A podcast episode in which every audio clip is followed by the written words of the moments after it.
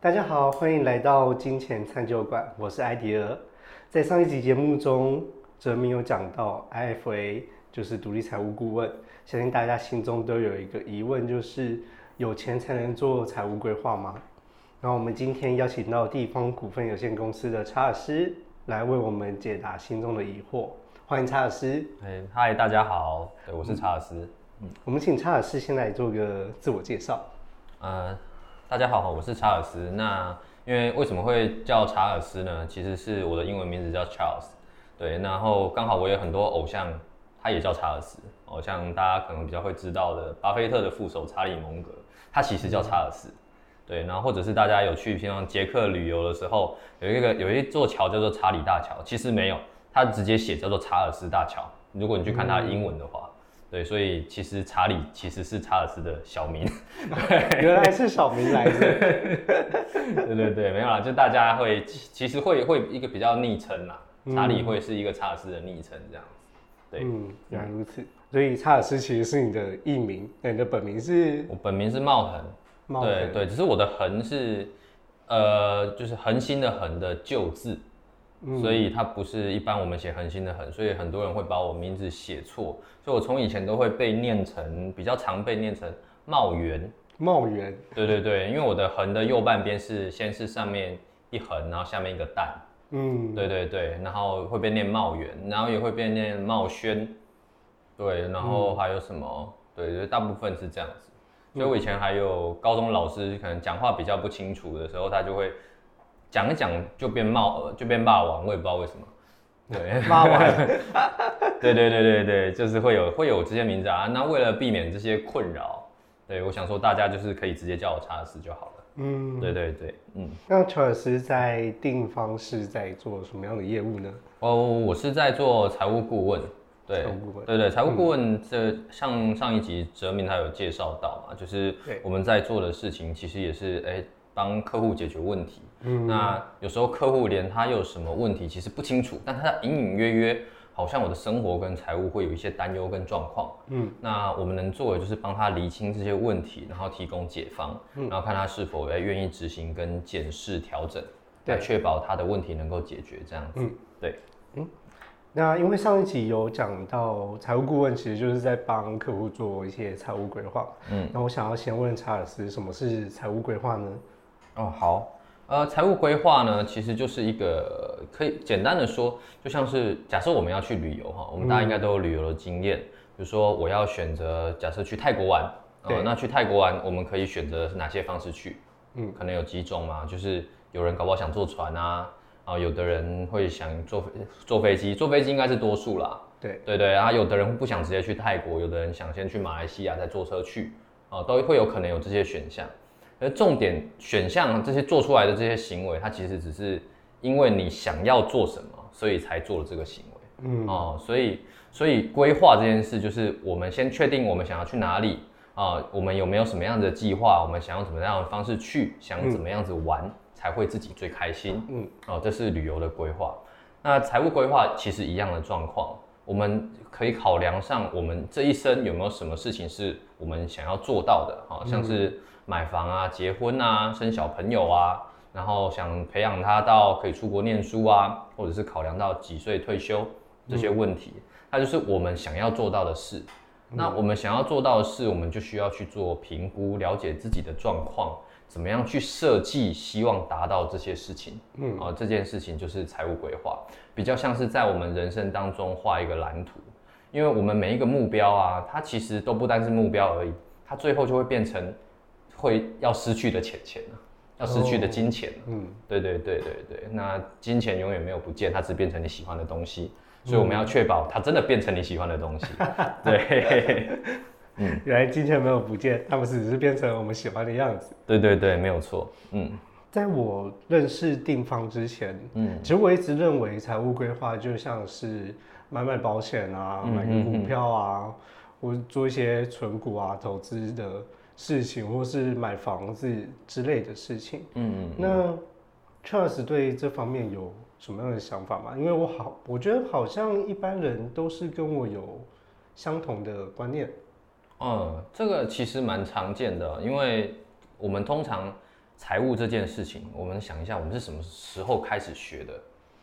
是国小有教吗？国中有教吗？高中有教吗？好像都是爸爸妈妈教的。对，是爸爸妈妈教的。所以，像我小时候就会有对财务的认知，就是股票很危险，千万不要碰，因为全家买股票全部亏钱。哇，对，像是这样。然后就就会在更小以前就会觉得，哦，买房子干嘛？房子有得住就好。嗯，对。然后或者是没有钱怎么办？没有钱就去兑回啊，标会。嗯。对吧？所以你就发现，你这些观念都是来自于家里，好像怎么做，你就会有一个观念在脑海里，直到你总有一天突然出了社会以后，发现，哎，老长辈说的那些东西不要碰，好好存钱，好像不能达到我 刚刚讲的那些目标，才开始意识到我是不是需要找一些方法哦。可是这些方法因为没有系统的学习过，这个社会告诉你怎么做，就是，哎，那。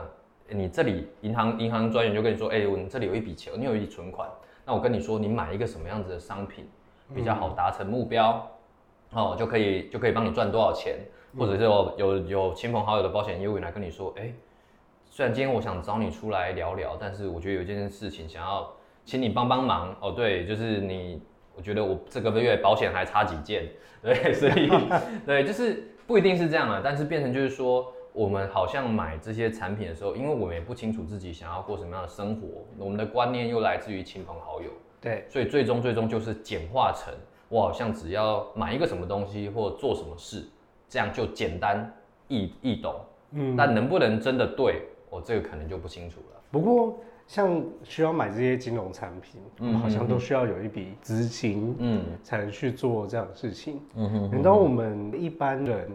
所谓认知的有钱人，对他们也是这样子做规划吗？因为好像在我们知道的有钱人里面，也都是买买保险啊，买买金融产品一样。哦，说到有钱人怎么做财务规划，我觉得大家应该通常都会有这些的想法。像最近我刚好看到一个新闻，有一个人说他财富自由，嗯，对，因为他现最近是很多股票刚好配股息嘛，对对，那。配股息的时候，他买了日月光啊，他说感谢日月光，日月光是我的光。对啊，因为他配息配了快五百万，哇哦，对。但我们想想，佩奇配了他五百万，表示他买了到底买了多少？嗯，对对对，所以很多人就会说，你不是因为买股票财务自由啊。而是因为你家里本来就是财务自由了，原来是这个样子。对对对，所以很多有钱人他们做财务规划，他们不一定是真的有做很完整的财务规划，是他们钱可能本来就已经很多，所以他即便不用做最有效益的事情，也有看起来不多不错的收入。可是他们也一样有其他的困扰。嗯，钱太多就会有什么烦恼？没地方花。嗯，没地方花。对，那没地方花，那小孩子会不会吵？会。对，小孩子会吵。然后还有就是，你可能会要担心各种的问题，包括你也不想贡献政府、够国家太多，嗯嗯，对对，就可能大家会开始思考这些东西。那他们也会想要办法，其实找一个其实更好的投资方式，其实都有，只是有时候他们自己也不见得那么清楚，但是不小心放着就也很多钱。你看，譬如说有一个人，他他有钱人，他有一个五亿好了，嗯，对啊，那五亿他就放定存，每年其实应该也挺好过的吧？真的是不小心就越来越多钱。对对对对对对对对。所以有时候我们都会，其实也很知道，其实有没有钱它不见得是是，当然它很关键啊。嗯。那其实是看是什么样的生活品质是我们所需要的。譬如说他有五亿，但他每年有个几百万的收入，那他生活觉得几百万过得去了，也过得开心，那他就可以继续累积。但是他有五亿，然后他每每每一年啊都要买一台劳斯莱斯。那你觉得他能够有办法继续累积吗？对，所以其实重点都一直是要确定自己是怎么样想要过生活。对，有钱人也是有这些困扰，对我们一般人也会有这些困扰。嗯，只是我们有时候烦恼的是，像是我们会烦恼说，那我们要买什么样保险才对？嗯，对。那其实像郭台铭，他可能会烦恼的是，我要买什么样的保险公司才对？对，可能会烦恼的点就会不太一样。对，真的，对，嗯。在我们了解大部分、大多数我们所认知的有钱人怎么做财务规划，嗯，后，其实我还有一个问题：一般的人是怎么为自己做财务规划的呢？一般人的话，其实这个也有跟前面的有有一些相关哈。一般就像我们的财务观念，大部分都来自于家庭或亲朋好友，嗯啊，或者是社会上出社会后不知道方法的时候找一些老师，所以通常就是很直观的，我听到什么就做什么。嗯，对，所以假设你去上一堂课，这个老师跟你说，哎，你只要照我这样做，你投资保证每年破百，哦，假设这样子，对你就会觉得，哎，这件事好像就应该这样做，这对他认知就叫财务规划。那或者是这时候换一个人，有一个保险业务员来跟你说，你只要买了这个投资型保单，哦，你之后配息，呃，不是配息，投资那投资报酬率可以多少？所以投资报酬率这样多少以后，你多久你就可以财务自由？所以你也就会以为这样做就是规划。嗯，对。所以一般人最终的方式都是听到一个方式，或者他以为这个就是，然后就买一个产品。嗯嗯，这是很直观的一件事情。那感觉真的就是听到什么就做什么。就听到什么做什么，只是因为他们没有一个学习财务从小在教的那种系统式的观念了。嗯，所以他们就是没有办法，他们只能以身试错。就只能自己身体做了试试看，嗯，那结果好，那可能是那当然就皆大欢喜。可是通常这种状况因为不是很清楚，所以其实蛮靠运气，自己没有判断标准，所以结果一不好的时候就特别痛苦，嗯，因为才会发现这件事好像错了。但人的人就是这样子嘛，人不会是跟我说，哎，你这件事很错，所以你要去做，应该不会吧？不会。对，人做错事是你觉得这件事情好棒。然后做完以后发现不是这样，以后所以这才叫做错事。嗯，对对对，你以为他是对的，对对。听这么一说，原来我过去对财务规划也是充满了这些迷思。对，不会啦，没关系，因为这是我觉得很正常的状态啦。因为毕竟我们在台湾还比较没有这种就是从小开始到大的那种学校系统式的财务教学。对，嗯。那我们回到一开始我们。的一个问题，但是我想换一个方式问你。好，那如果我们没有钱的话，嗯，我们能做财务规划吗？哦，对，很多人都会这样说啊。哦，我请假拢无搞啊，然后各位拍光哦，就是我都已经生活过不下去了，你还还要我把钱拿出来财务规划？嗯，对，就干嘛要规划呢？对不对？人生那么多变数，干嘛要规划？对啊，对，很多人会这样子想，但其实。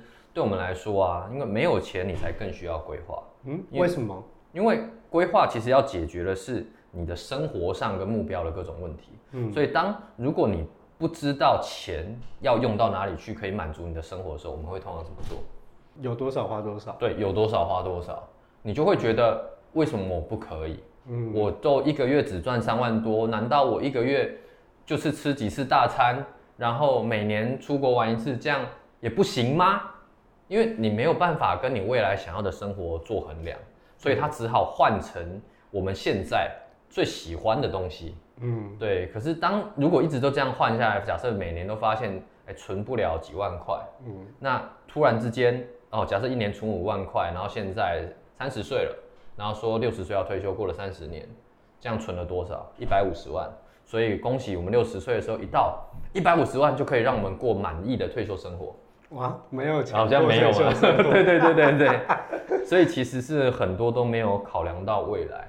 所以其实，所以我们刚才会讲到说，为什么要确定一下目标，是因为我们可以借由目标，无论是未来与现在，找出平衡点，知道说我想要过什么样的生活，以后我才能开始向下设计，说我有哪些行为会让我花到什么样子的钱，我需不需要增加收入，我需不需要开始投资。然后我目标需不需要重新做调整？嗯，哦，等到这一种画出自己的人生地图的时候，你在做什么事都会跟你，你都有判断的标准，跟你的目标有关。对，对对对，所以我们觉得没有钱才更需要规划，因为这时候通常很重要的是，其实你有时间。嗯嗯嗯，没有钱我们就有时间。对，但我们有时间啊，时间很重要，因为时间就有点像是假设，假设我们这样人生病的时候，那像是假设得到癌症。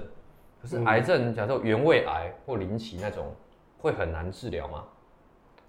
零期那种不会，就不需要治疗啊。不需要治疗，那它变四期怎么办？零期不就没有吗？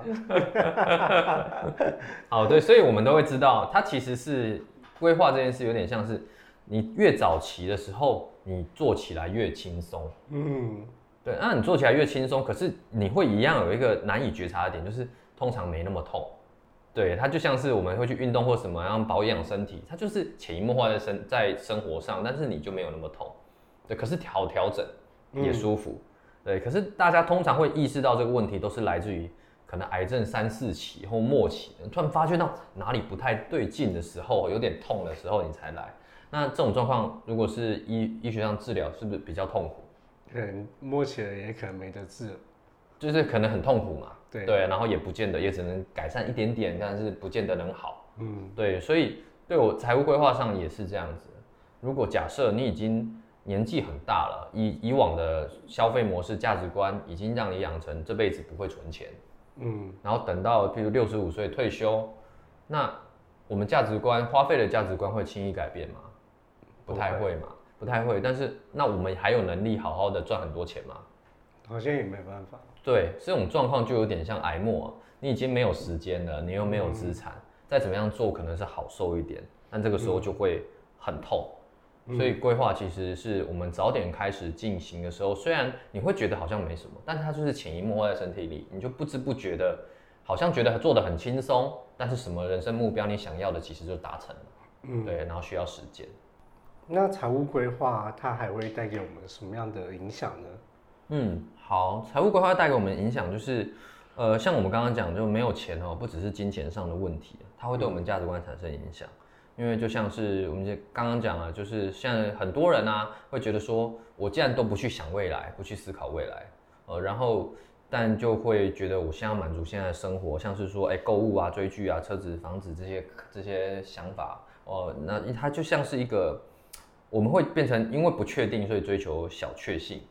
哦，这种就影响到我们好像要追逐的价值观会产生的改变，嗯，对，然后也有像刚刚说到，如果这些价值观不断不断累积，它会结果就是你每年的钱好像没存到，然后到了退休以后，突然就说，哎，我这辈子好像我不要，我也不想改了，但我好像也没办法存钱，没关系，我就这样，就可能难，但是真的是就这样吗？是不是这些问题可以早点发现？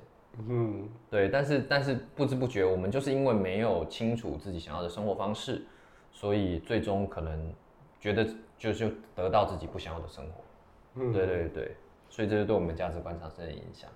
嗯，这感觉就像是你刚刚讲到像癌症的比喻，嗯，越早期发现就越容易治疗。对啊，嗯，但大家难在早期发现啊，因为不会痛啊。对，所以现在才会很多都会推崇说，你每年要定期去做一个完整的健康检查。嗯，对，虽然不会痛啊，可是你去做的时候，你就会发现某些症结点。嗯，对对对，但是你也没什么感觉啊，你就觉得哎，好像没差嘛，身体都很好，自己不会意识到。嗯，对，所以我们其实也应该要做一个定期的财务检视。对对对，嗯，啊，了解自己的状况是不是跟自己想要的生活 OK。不然我之前也有听过有一些例子啊，就是说，譬如说，哎，每个月每个月三万块，三万多块，然后一年大概四十几万的收入，嗯，对，然后每年都花光光，然后问他说想要几岁退休，他说想四十岁就退休，四十岁，对，可是他把钱都花光了，对，然后就想问他说，那你哎是什么原因让你觉得四十岁可以退休？他说不知道啊，反正我不想想那么多，反正四十岁就可以退休了。哎，等一下，对，这好像哪里不对。对，但真的有人是有点像是，我不想去想未来的问题，我想就就像刚刚说的，我想享受现在，反正到时候就车到山前必有路嘛，船船到桥头自然直嘛。嗯。但真的会直吗？可能不一定直哦。嗯，对对对。听起来好像还不错，但是好像哪里怪怪的。对对对对对。对啊，之前譬如说。呃，有有一个人他在 Seven 打工哈，也不是算打工啦，就正职，然后一个月三四万。对啊，问他有什么人生梦想，我想要梦想是在台北买一栋地堡。可是他在打工。对，那我们其实都可以算得出来，这样到底可不可行？嗯，我我不会觉得这这种梦想不好，是我们了解到梦想目标与现在的现况衡量过后。我们需要做出什么样的改变？嗯，我们其实人心最疯狂的就是我们一直在做同样的事情，却希望得到不同的结果。但这个其实你就发现，如果不改变是不可能的。嗯，对。但我们也可以借由这样认清一件事，就是发现如果改变很困难，你就会对目标会觉得它真的对你有那么重要吗？嗯，哦，要么就是如果目标真的那么重要，现在他可能就不会想做小七店员，他可能会去做提升自己的能力，会做一些其他的事情。所以等于是这种方式都可以让他更清楚自己想要的生活方式。嗯嗯嗯嗯。所以其实财务规划是为了要了解我们现在的目前的目标跟现况的差距。对。然后再借此做出策略，应应的策略，嗯，对，然后做出策略以后呢，我们才能去做出选选择某些工具，嗯，但但你没有在生活这些清楚，然后选择策略清楚，直接买工具是很危险的，嗯，直接买工具就像是说我不去看医生，我身体不舒服，我自己去成药房买药，那你有可能会治好，但真的吗？其实就挺靠运气的，对，对，因为你无法判断。所以很多人如果在没有这些状况下就买了各种金融商品，或者买了股票，其实就会比较靠运气。对，这感觉就像是头痛，然后也是头痛的止痛药，哎，症状好了，可是好像病根没有解决一样。对对对，我记得我小时候的时候，那个可能那个时候时代啊，那大家生病的时候不是习惯去看医生，嗯，对，因为去看医生，我记得我小时候还要盖那个健保卡。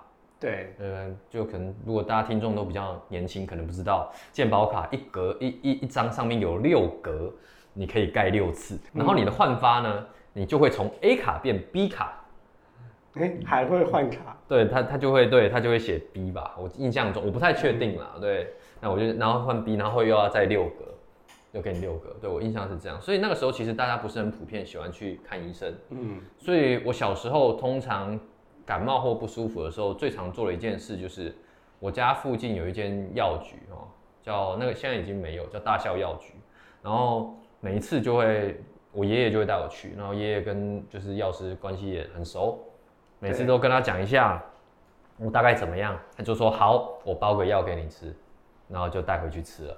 哎，这么随便？就是这样啊，小时候的时候，对啊。大家不习惯，就是觉得最快。其实这跟我们现在在财务上一般人的观念其实很像。我要找一个简单、快速、好像又有效的方法，但时间久了，真的这么有效吗？可能不知道。不过讲到财务规划，它其实好像是一件很长期的事情哦。对，其实我有个小小的疑问，就是，嗯，因为这件事情既然要长期持续的去做，对，那中间其实还有很多。事情是蛮吸引我们的注意力的，那我们应该要怎么样去执行呢？虽然我们可能很清楚我们的目标和方向，吸引我们的注意力的意思是，其实就像是人生走到一条岔路哦，啊，可是你明明知道要走 A，嗯，但是 B 这条路看起来又更绚丽，你又更想走 B，哦，那我我可以这样理解吗？就是。譬如说，当我们本来想决定当单身贵族，突然有一天有一个真命天女突然在我面前出现了，这时候我们就开始面临人生的抉择。一条道路叫做我贵族一路走到黑，然后另外一条道路叫做好，我们走进爱情的坟墓里面。有没有？对对对对，我们的选择当然都会受到我们当下的选择影响，走是不是两条道路就走上不一样？对对，然后结完婚以后。再面临到要不要考虑离婚这件事情，嗯，对，没有没有，就是我们都会一直会有不断的状况出现嘛，对对，所以所以规划这件事情，虽然我们知道我们人生有很多的意外，但为什么需要规划？有点像是我先画好我自己这一生比较想要的地图，把周边也都画好了，知道我做什么什么行为会影响到我另外一件事，譬如说。我现在假设以我的财务状况跟我的目标，我如果现在买房子，我可能现在就无法生小孩。嗯，哦，这件事其实是可以看得出来的。哦，对，可是看得出来以后，我们先把它画出来，我可以决定我要不要走。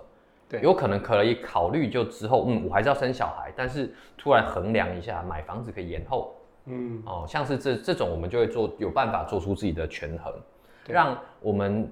这这条路，人生这条路比较贴近我们自己想要的生活方式。那即便我们遇到意外，做出另外一种选择，我们也不是直接南辕北辙大偏离。嗯，对，不会突然就跟我说，哎，我们今天要去爬玉山。假设要去爬山的话，爬玉山，结果奇怪，我怎么爬到北大武山？哎，不是爬到合欢山？对，爬到合欢山，对，就是会有 会跑错地方。嗯，所以比较像是是说，我在去哦某一座山上的路上。哦，它周边可能有其他的风，我走到这边，我可以选择我要不要走其他去其他的附近的山，但绝对不会突然跳到一个很奇怪的地方。对对对对，因为我们的状况跟价值观很难有南辕北辙的改变。那我们先做好了某些准备以后，我们在做其他的选择的时候，其实都在自己的比较符合自己的掌握期待之中。嗯，对，嗯嗯，这样听起来好像就是先帮我们的人生做了一张地图哦，然后地图中间可能会有很多岔路，很多不同的风景。对，而依照当时的状况再去做更多的不一样的选择。对对对，调整，让自己先清楚我可能面临什么样的状况，嗯，然后也让他清楚我要做什么样的选择，可能就会有什么样的取舍跟责任。嗯，那取舍跟责任不见得是不好的事，因为更清楚以后，搞不好我做了就会心甘情愿。对，什么叫心甘情愿呢？譬如说，呃，我已经结婚了，然后我原本预计打算生两个小孩。那这生两个小孩的情况，包括花费，我大致上有个轮廓，也清楚，会知道对其他事情的影响。那我仍然决定，我愿意去做。嗯嗯，那我就会对这件事情负责，我也甘愿。对。可是很多人的状况，他其实是我不知道，也没有想那么多，反正小孩就蹦两个出来了。哇！然后蹦出来之后，我就觉得哦，为什么不能买房？为什么不能买车？为什么我的哥吉拉要被送出去？对，像是这样子，就是各种状况就会开始出现。可是它跟我们原本想的期待认知完全不一样的时候，当它突袭而来的时候，是痛苦的。对对，所以我们才会觉得说，其实可以先预见，大概判断跟愿不愿意这样做，想好这是不是你要的生活。嗯嗯，所以其实有这张人生地图，我们就可以避免我们哥吉拉被送出去了的。对对对，可以再买一个摩斯拉之类的。哇，听起来好像很棒。那我们财务规划其实就是确认自己想要达到的目标，嗯，然后就去执行。嗯，那可是中间的中间的变数，就是我们生命中自己的取舍。嗯，对，所以我们要做到这件事有蛮重要的，就是。我们需要检视，就像你刚刚有说到的那个每年的就健康检查，对哦，对，财务上也是要每年有一个财务检视。那为什么需要检视呢？因为我们比较不确定我们今年的执行状况如何，或者这是市面市场上或亲朋好友之间有什么变数，有没有什么意外发生？嗯，对，所以检视的一个目的就是来自于我们画好的地图。那我们每年需要看看我是不是走在我要去的道路上。嗯，那甚至检视的过程当中，也有可能会发生另一种状况，就是我好像走一走，我发现我以为我本来想去玉山，但后来发现其实我其实只想爬合欢山，但是这个是他一定是要经历过一些什么，嗯，哦，遇到一些状况的时候才会想做一些调整，所以有可能是减调整执行的方式，也有可能是调整目标。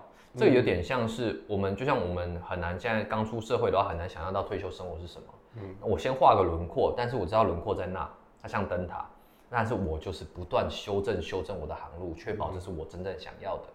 这是检视的重要性。所以如果他你没有规划，没有考虑到这些哦，我们常常会说人生的计划赶不上变化。如果没考虑到这些的话，那每次变化都突袭，可能直接改变你的生活，让你在某些地方打转或乱跑。但是，如果你是有规划计划的方向下，当意外来突袭的时候，其实我们比较像是我们在检视自己想要的生活去怎么样去做调整。嗯，对，这个方向就会不太一样。嗯嗯嗯，真的。所以其实没有钱，更需要做财务规划，更明白未来的方向该如何前进。嗯嗯嗯嗯。那我来帮大家做一个简单的总结。嗯，就是第一个，没有钱才更需要财务规划。为了了解金钱为什么会从我们的生命中消失不见，没有机会去做更多的投资啊、理财啊，或者是未来的退休金的生活啊。嗯。第二是没有钱会对我们的价值观产生影响。嗯嗯。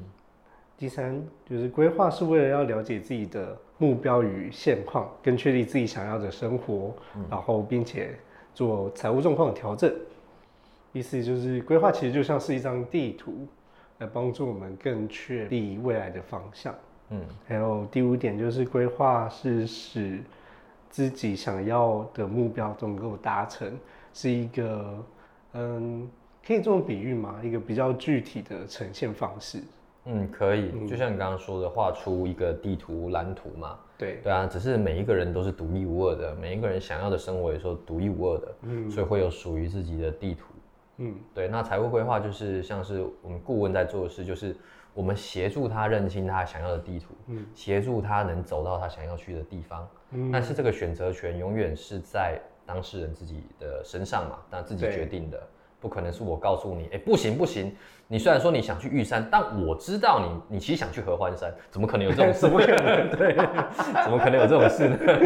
对啊，所以没有办法加注价值观，也不要加注价值观，而是协助认清以后，让对方让自己做出一个自己想要的选择。嗯，那我们要如何开始我们的第一次规划呢？哦，如何开始我们第一次规划吗？那当然就是其实可以。像我们定方就有在做提供先刚开始的三十分钟的电话或视讯咨询，那这个咨询不用收费，但不用收费是也是彼此了解一下认知跟期待，对啊，那看一下有什么问题需要解决。那这个沟通过程当中呢，如果说觉得自己真的需要来一个正式面谈咨询，了解问题方向，甚至考虑到需不需要做完整的规划跟执行。这个是到时候自己决定就可以了。原来决定权都还是在自己身上。当然，当然，因为强扭的瓜不甜，别人告诉你的真理不会是真理啊。就像是上一集泽明有讲到，嗯，其实我们才是自己的船长。嗯，对。丁方的顾问就像是我们的领航员一样。对对对，因为船都是自己的啊，我领航员不可能自己把你干掉变船长嘛。只是只是你跟我说你想要去哪里，那我就。用我的专业跟能力，然后跟你讨论沟通以后，帮你梳理你真的想要去的地方，跟我们讨论怎么去啊？嗯，对啊。那在做财务规划之前，我们有哪些是需要先做准备的吗？呃，财务规划之前嘛，有蛮多事情其实需要做一个准备的。像我们在不同的阶段，刚开始的那个视讯的或电话的那种沟通过程当中呢，那个状况还好。嗯，我们先了解一下彼此的期待，跟讨论一下彼此的问题。然后这件事是为了说彼此认知，觉得这件事对自己有帮助啊。那如果需要面谈的话，才会需要准备一些资料，把那些问题明确化。然后我们也因为有先先稍微了解，在正式面谈的时候，也比较可以做一些更好的事前准备跟引导沟通。嗯，对。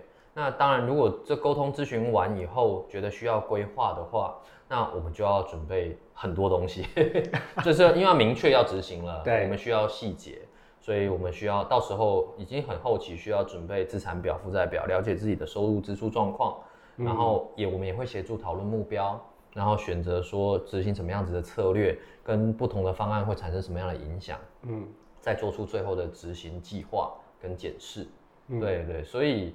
这个准备的东西也不用太过于担心，因为在整个沟通过程当中，顾问其实都会提点。然后你自己最重要的是自己有什么问题，一定要详细的说明出来，讲清楚。嗯，对对，不然自己不讲清楚的时候，顾问。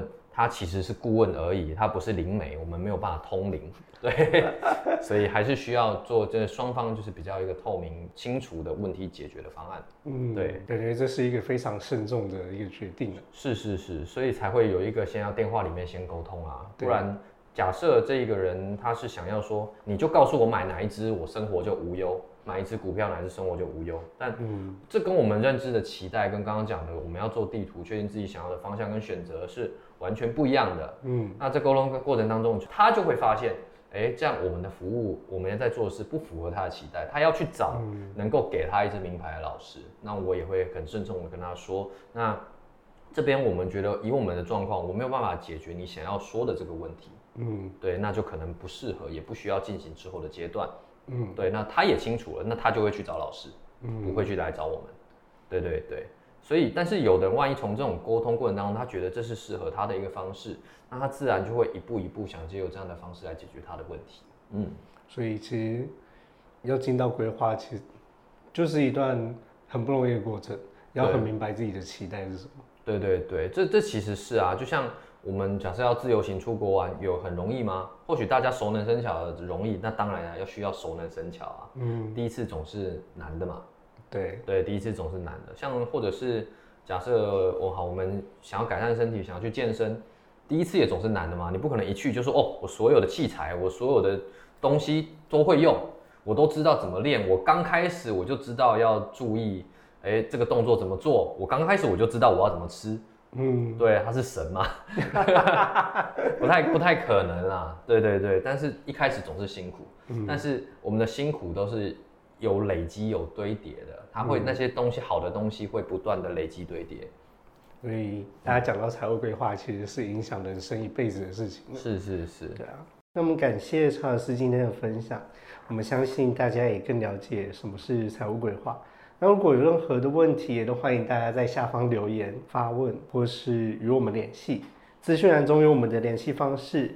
还没有听过上一集的朋友，也欢迎回去收听。你们的支持是我们频道继续努力的动力。也感谢大家的收听，那我们就下次见喽，拜拜。